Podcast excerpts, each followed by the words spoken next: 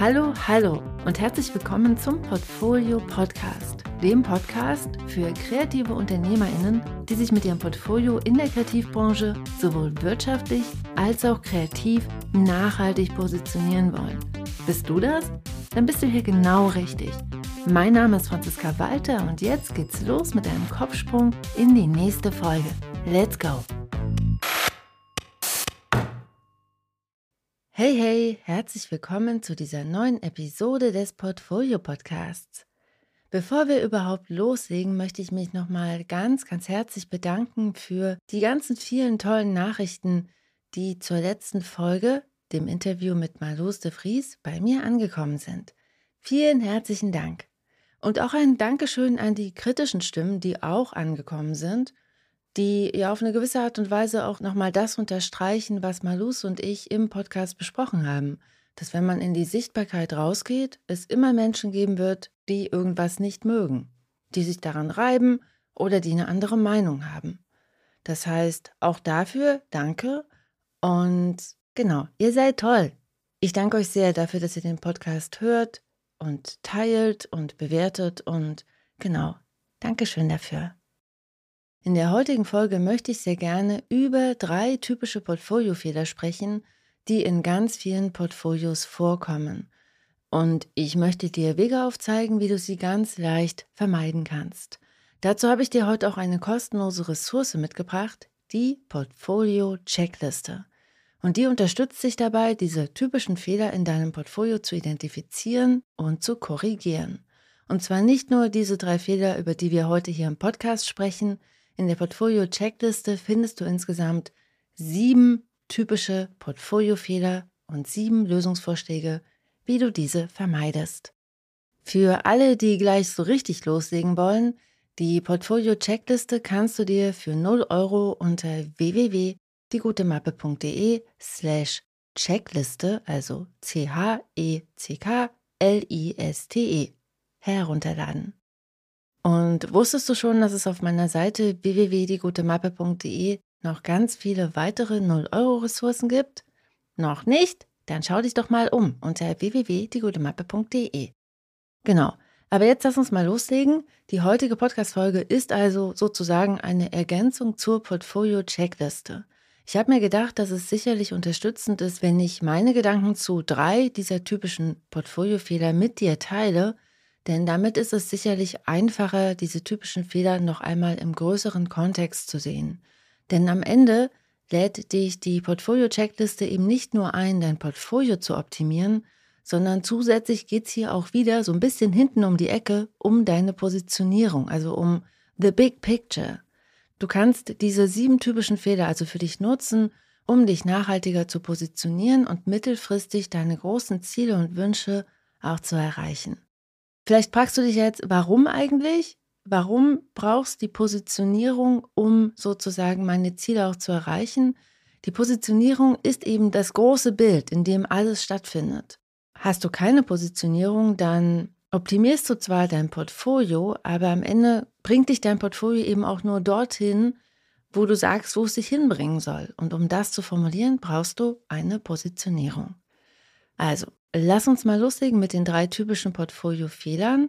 Und diese drei typischen Portfoliofehler, die ich heute hier rausgesucht habe, finden sich wirklich in ganz vielen Portfolios und sorgen einfach dafür, dass diese Portfolios nicht gut funktionieren.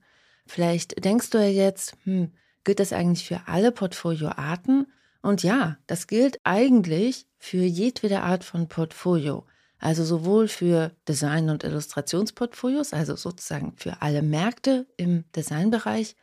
Es gilt aber auch für alle Arten von Portfolios, also für PDF-Portfolios, aber eben auch für Web-Portfolios, Exposés und Proposals, Social-Media-Profile, die ja irgendwie auch wie Portfolios funktionieren, Mailings.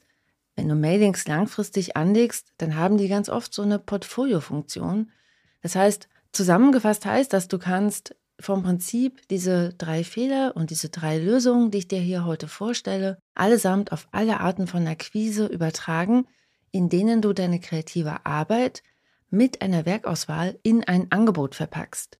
Denn dieses Mitarbeiten, ein Angebot formulieren, endet am Ende irgendwie immer in einem Portfolio. Genau. Und vielleicht denkst du ja jetzt auch, okay, habe ich verstanden, gilt für alle Portfolios. Aber Franziska, was meinst du denn überhaupt, wenn du davon sprichst, dass Portfolios nicht gut funktionieren? Was bedeutet denn das konkret? Sehr gute Frage. Also, ich sehe das so. Deine Portfolios sind Mittel deiner Akquise.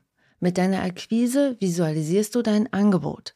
Das wiederum sprichst du mit deinen konkreten Akquiseschritten und auf deinen Akquisekanälen aus.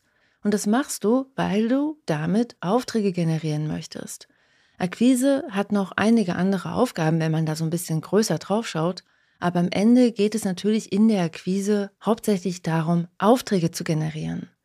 Hast du dich auch bewusst positioniert, geht es in der Akquise nicht nur alleine um die Summe aller Aufträge, sondern eben auch darum, beständig und regelmäßig gut zu dir passende Aufträge zu generieren.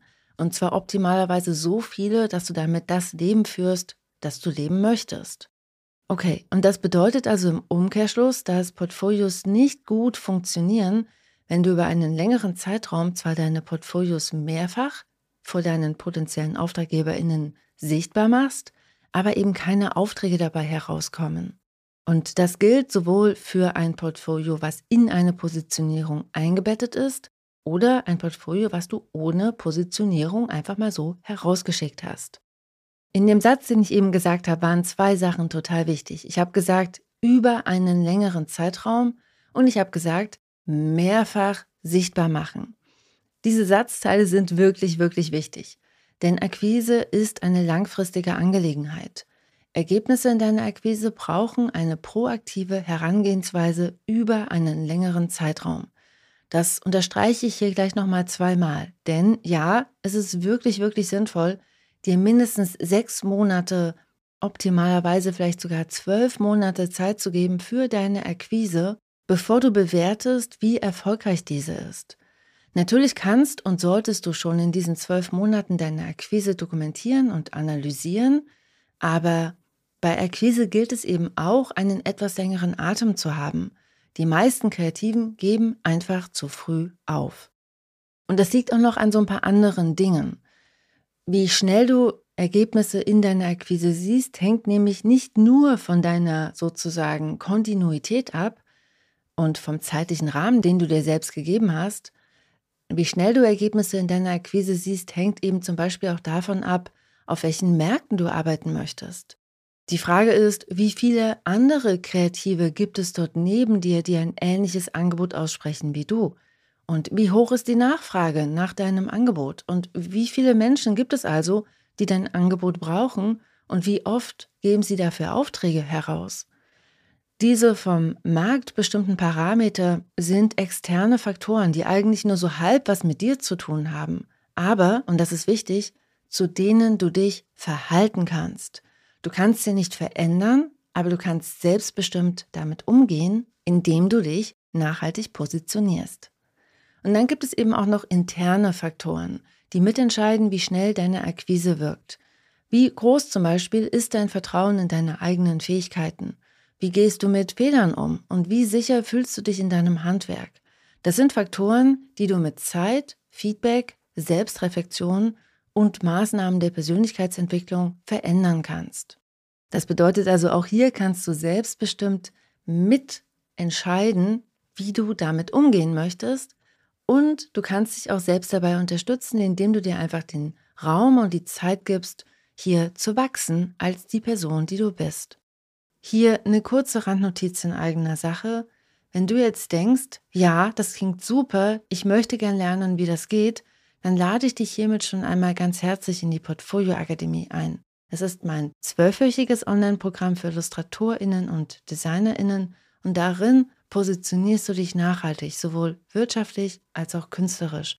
Die nächste Portfolio Akademie beginnt am 2. Oktober 2023 und du kannst dich heute schon ganz unverbindlich auf die Warteliste eintragen unter www.diegutemappe.de slash pa p wie Portfolio und a wie Akademie. Genau, und diese ganzen vielen verschiedenen Faktoren in der Akquise machen es natürlich schwer einzuschätzen, ob ein Portfolio funktioniert oder nicht. Externe und interne Dinge spielen hier mit rein und es dauert gleichzeitig auch noch länger, als die meisten wollen. Wie gesagt, eigentlich kannst du die Wirksamkeit deiner Portfolios erst bewerten, wenn du über mehrere Monate regelmäßig über proaktive Akquise vor deinen potenziellen Kundinnen sichtbar geworden bist. Aber um hier nicht so lange warten zu müssen, schlage ich dir heute vor, einfach trotzdem mal dein Portfolio auf die folgenden drei Fehler zu überprüfen, denn ein konstruktiver Blick auf deine Portfolios ist einfach immer nützlich und wenn es nur dafür sorgt, dass es dein Portfolio einfach noch wirksamer macht, als es eh schon ist. Deshalb, lass uns gleich mal loslegen mit Fehler Nummer eins und mit Lösung Nummer eins. Fehler Nummer eins: Du hast keine klare Zielsetzung für dein Portfolio. Ein Portfolio ohne Zielsetzung ist wie ein Schiff ohne Mensch am Steuer. Das Schiff kommt mit Sicherheit irgendwo an, aber nicht unbedingt dort, wo du gern hin möchtest. Umso klarer du dir über deine eigene Zielsetzung bist, desto passgenauer kannst du dein Portfolio konzipieren, um deine Ziele auch zu erreichen. Macht ja Sinn, ist total logisch. Die Frage ist also, was möchtest du mit diesem gerade vor dir liegenden Portfolio erreichen? Schreib es auf, am besten jetzt. Drück einfach mal kurz auf Pause, schau dir das konkrete Portfolio an, das du optimieren möchtest und schreib auf, was du mit diesem Portfolio erreichen möchtest. Und dabei gilt es, so konkret wie möglich zu werden. Und was machst du dann damit? Deine Ziele bestimmen, was du im Portfolio zeigst. Und je konkreter deine Ziele sind, desto leichter wird es zu entscheiden, was du im Portfolio zeigen musst, um diese Ziele zu erreichen. Je nachdem, wo du gerade stehst und auf welchen Märkten du arbeitest, könntest du ganz, ganz unterschiedliche Ziele formulieren und natürlich dann auch ganz unterschiedliche Sachen in deinen Portfolios zeigen. Frag dich also, was für eine Art von Auftrag möchte ich mit diesem Portfolio akquirieren? Einen Auftrag bei Verlag XY, einen Auftrag bei Magazin AB oder eine Zusammenarbeit mit dem Unternehmen C? Aber natürlich steckt in dieser Frage nach deinen Zielen einfach noch so viel mehr drin. Willst du vielleicht auch besser bezahlt werden oder dir einen neuen Markt erschließen? Erst wenn du dir erlaubst, diese Ziele auch zu formulieren und anzugehen, kannst du proaktiv eine Strategie entwickeln, wie du diese Ziele mit deinem Portfolio auch erreichst. Die Auswahl deines Gegenübers und deiner Märkte zum Beispiel bestimmt ganz, ganz stark mit, wie wahrscheinlich es ist, ob du gut bezahlte Aufträge bekommst oder nicht.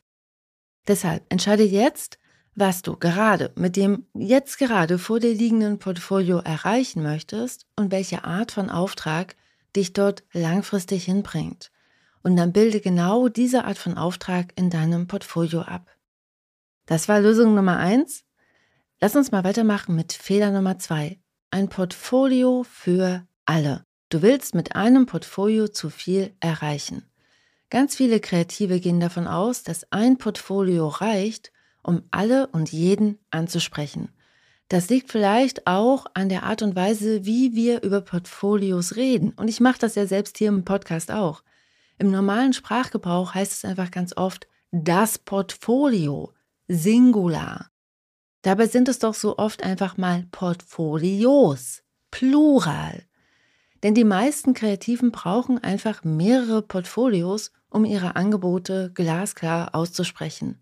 Insbesondere wenn du Aufträge in verschiedenen Marktsegmenten akquirieren möchtest, sind mehrere mit ihrem Angebot an die jeweiligen Märkte angepasste Portfolios essentiell unbedingt notwendig. Und ganz ehrlich, wenn es dir irgendwie möglich ist, solltest du sogar jedes einzelne Portfolio ganz individuell an die jeweiligen AdressatInnen anpassen. Das geht natürlich nicht immer. Bei Webseiten zum Beispiel gibt es ja nun mal nur diese eine Webseite für alle Gäste. Aber bei PDF-Portfolios, die du ja von Natur aus an konkrete Kontakte versenden wirst, ist das einfach mal anders. Hier kannst und solltest du ganz individuell für jeden Kontakt ein Portfolio erstellen. Natürlich werden sich viele dieser verschiedenen Portfolios grundsätzlich irgendwie doch sehr, sehr ähnlich sein. Und vielleicht sogar das gleiche Angebot, also die gleiche Designleistung beschreiben. Aber indem du deine Portfolios individuell in den Inhalten anpasst an das konkrete Gegenüber, sorgst du einfach dafür, dass sich deine Gegenüber besser mit ihren Bedarfen in deinem Portfolio wiederfinden. Und ja, marginale Anpassungen können da einen großen Unterschied machen. Deshalb hier Lösung Nummer zwei, habe mehrere Portfolios in der Schublade. Lege pro Marktbereich ein Portfolio an und zeige dort das, was dein Gegenüber braucht und mach damit ein ganz glasklares Angebot. Und als Ergänzung, passe wann immer möglich diese Portfolios nochmal individuell an die Bedürfnisse deines konkreten Gegenübers an. Okay, und dann sind wir schon bei Fehler Nummer drei. Du zeigst alles, was du hast. Das ist ein ganz, ganz klassischer Fehler. Viele Kreative zeigen zu viel und ganz oft zeigen sie einfach alles, was sie in der Schublade haben. Widerstehe diesem Drang, alles zu zeigen. Du ermüdest dein Gegenüber nur, wenn du zu viele Arbeiten präsentierst. Nutze die Zeit, die dir zur Verfügung steht, um zu überzeugen. Und das machst du mit einer bewusst ausgewählten und fokussierten Werkauswahl. Vielleicht denkst du ja jetzt, hm, ist das nicht irgendwie auch Fehler Nummer zwei, ein Portfolio für alle? Ja, so ein bisschen schon, aber irgendwie auch nicht. Denn selbst bei einem individuell angepassten Portfolio, in dem du zum Beispiel wirklich nur Werke zu diesem spezifischen Marktbereich zeigst, hilft dir eine bewusste Werkselektion. Denn niemand zwingt dich, alle deine Werke zu zeigen. Und zeig lieber weniger, aber dafür deine besten Arbeiten. Und zeig das, was mehr werden soll.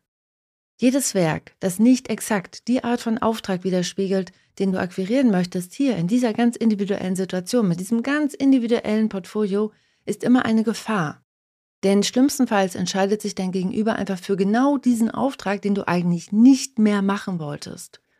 Und dann hast du schon zwei von diesen Aufträgen in deinem Portfolio. Und wenn du hier einfach nicht klar selektierst und aussortierst, dann passiert es einfach sehr, sehr schnell, dass du in drei Jahren auf einmal denkst, wie zur Hölle bin ich hierher gekommen? Warum habe ich auf einmal zehn von diesen Aufträgen in meinem Portfolio? Warum? Weil du nicht aussortiert hast. Deshalb trau dich, weniger zu zeigen und zeig dafür genau die Werke, die einerseits für dein Gegenüber eine große Relevanz haben und von denen du dir außerdem wünschst, dass du davon mehr Aufträge bekommst. Das heißt, die Lösung für Problem Nummer drei ist, eine Lösung, die man auf fast alles im Leben anwenden kann. Qualität vor Quantität. Genau, frag dich, welche deiner Werke passen zu deiner Zielsetzung und was kannst du weglassen. Genau, das sind die drei typischen Fehler, die oft in Portfolios zu finden sind. Du hast keine klare Zielsetzung für deine Portfolios. Du willst mit einem einzigen Portfolio einfach zu viele Sachen erreichen und du zeigst alles, was du hast. Wie vorhin schon gesagt, lad dir total gerne die Portfolio-Checkliste herunter, um noch weitere typische Fehler in Portfolios zu identifizieren und aufzulösen.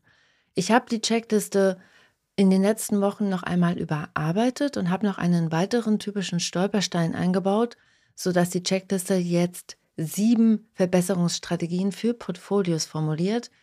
Bis letztes Jahr waren da zum Beispiel nur sechs typische Fehler drin, jetzt sind sieben. Das heißt, auch wenn du die Checkliste schon hast, vielleicht hast du ja Lust, dir die überarbeitete Version herunterzuladen. Wenn das so ist, dann mach das sehr gerne unter www.diegutemappe.de slash Checkliste. Und dann, wenn du deine Portfolios überarbeitet hast, dann gilt es, deine Portfolios für mindestens sechs Monate proaktiv vor deinen potenziellen AuftraggeberInnen sichtbar zu machen. Und dabei wünsche ich dir einerseits Spaß und Freude, weil Akquise darf auch Spaß machen. Und ich wünsche dir ganz, ganz viel Erfolg dabei. Und damit wünsche ich dir alles Liebe. Wir hören uns wieder nächste Woche. Da kommt wieder ein Interview. Ich freue mich schon total darauf, dass du es dann hören wirst.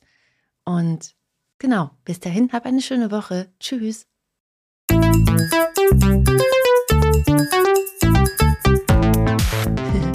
Wow, du bist immer noch da. Du bist der Knaller. Ich freue mich sehr, dass du dir die Podcast-Folge bis hierhin angehört hast. Hier nochmal der Hinweis: Du findest alle Links in den Show Notes. Auf meiner Seite www.diegutemappe.de findest du noch weitere, auch viele kostenlose Ressourcen, um dich besser aufzustellen, um dein Portfolio zu überarbeiten und um damit dann einfach mehr Aufträge zu akquirieren. Deshalb schau dich da gerne mal um und wenn dir die Folge geholfen hat, dann freue ich mich sehr, wenn du sie auf Apple Podcast bewertest und ihr ein paar Sterne schenkst.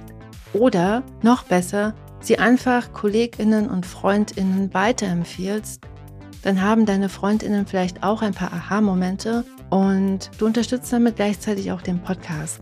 Denn Weiterempfehlungen und Rezensionen und Sterne sorgen dafür, dass der Algorithmus versteht, dass der Podcast Relevanz hat für Gestalterinnen, Designerinnen und Illustratorinnen. Ich danke jetzt schon einmal ganz herzlich dafür und wir hören uns wieder nächste Woche. Bis dann. Tschüss.